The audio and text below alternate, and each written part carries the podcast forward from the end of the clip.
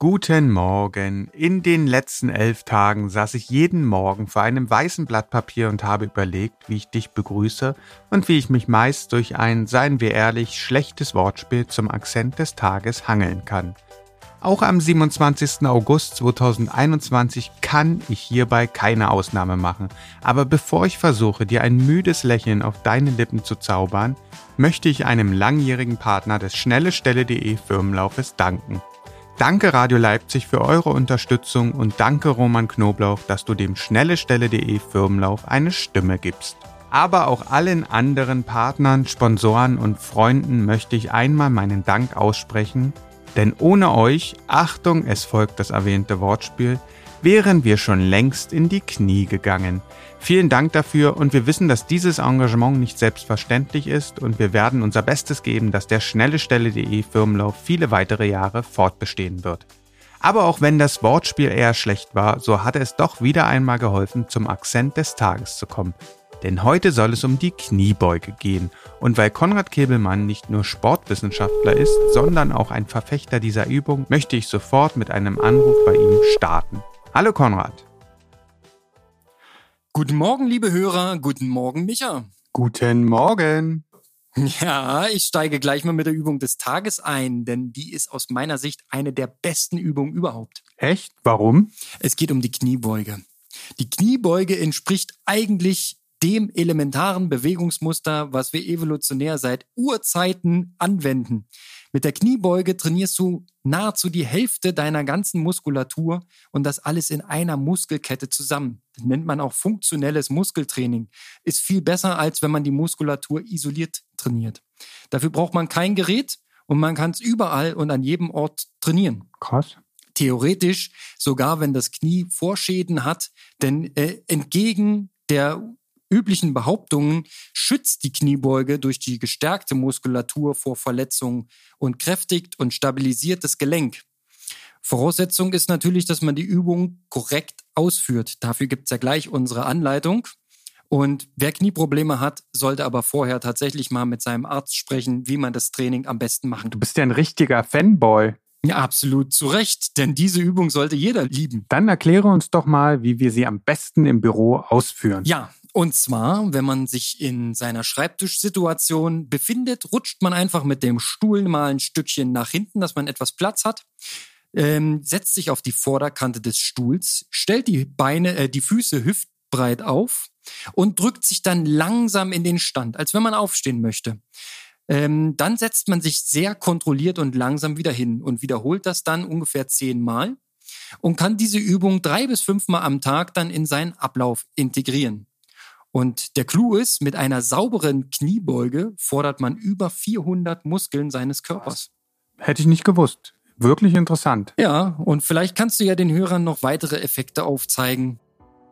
Ich habe mich gleich im Anschluss dieses Gespräches auf die Suche begeben, um mehr über Konrads Lieblingsübung zu erfahren.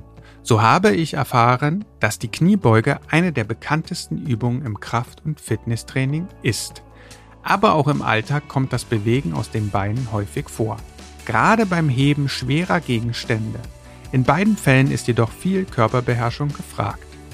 Wie Konrad bereits beschrieben hat, kommen bei der Kniebeuge viele Muskeln zum Einsatz.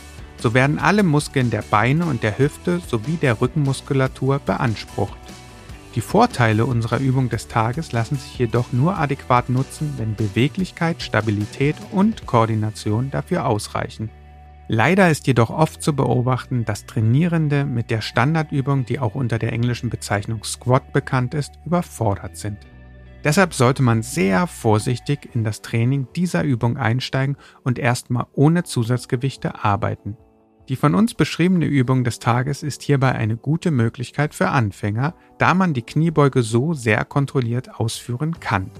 Interessanterweise bedarf es für die Kniebeuge einer beweglichen Schulterregion, Insbesondere moderne Sitzmenschen haben damit große Schwierigkeiten. Dennoch sollten gerade die Vielsitzer diese Herausforderung nicht meiden, da das Training dem Bewegungsapparat eine ausreichende Stabilität und Mobilität verschafft.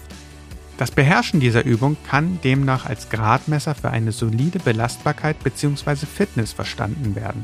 Und dieser Umstand ist für jede Lebenslage hilfreich. Gerade ältere Menschen können Stürze vermeiden, wenn sie die Kniebeuge als Bewegungsablauf beherrschen. Nun bin ich aber gespannt, was Johanna uns zu diesem Thema mitgebracht hat. Hallo Johanna, was sagst du denn zu Konrads Begeisterung zum Thema Kniebeuge? Hallo. Ja, ich bin echt überrascht, dass wusste ich gar nicht, dass es seine Lieblingsübung ist. Aber es macht ja auch Sinn, was er sagt. Absolut. Aber mit welcher Statistik überraschst du uns denn heute? Auf jeden Fall bin ich sehr froh, dass Konrad schon ein bisschen detaillierter ins Thema eingegangen ist. Das lässt mir noch so ein bisschen mehr Spielraum für auch mal ein bisschen außergewöhnliche Statistiken. Uh, jetzt bin ich neugierig. Was hast du mitgebracht? Also, da Kniebeuge ja vor allem für den unteren Rücken, aber auch für den Po ähm, besonders gut sind, habe ich mich mal über das Internetsuchverhalten der beliebtesten Schönheitsoperationen pro Monat beschäftigt. Wie kommt man denn darauf? Na, hast du eine Antwort darauf? Bestimmt nicht, oder? Also, wie man vielleicht schon so ein bisschen raus erläutern konnte, ist das Thema Brazilian Buttlifting eins der häufigst gesuchten Themen. Brazilian Buttlifting? Bestimmt wird es gesucht, weil so viele nicht wissen, was es bedeutet. Glaube ich nicht. 27.000 Menschen suchen monatlich nach Brazilian Buttlifting. 27.001, denn ich werde natürlich jetzt auch schauen müssen, was das eigentlich ist. Na dann wünsche ich dir viel Spaß dabei. Mach's gut und bis morgen.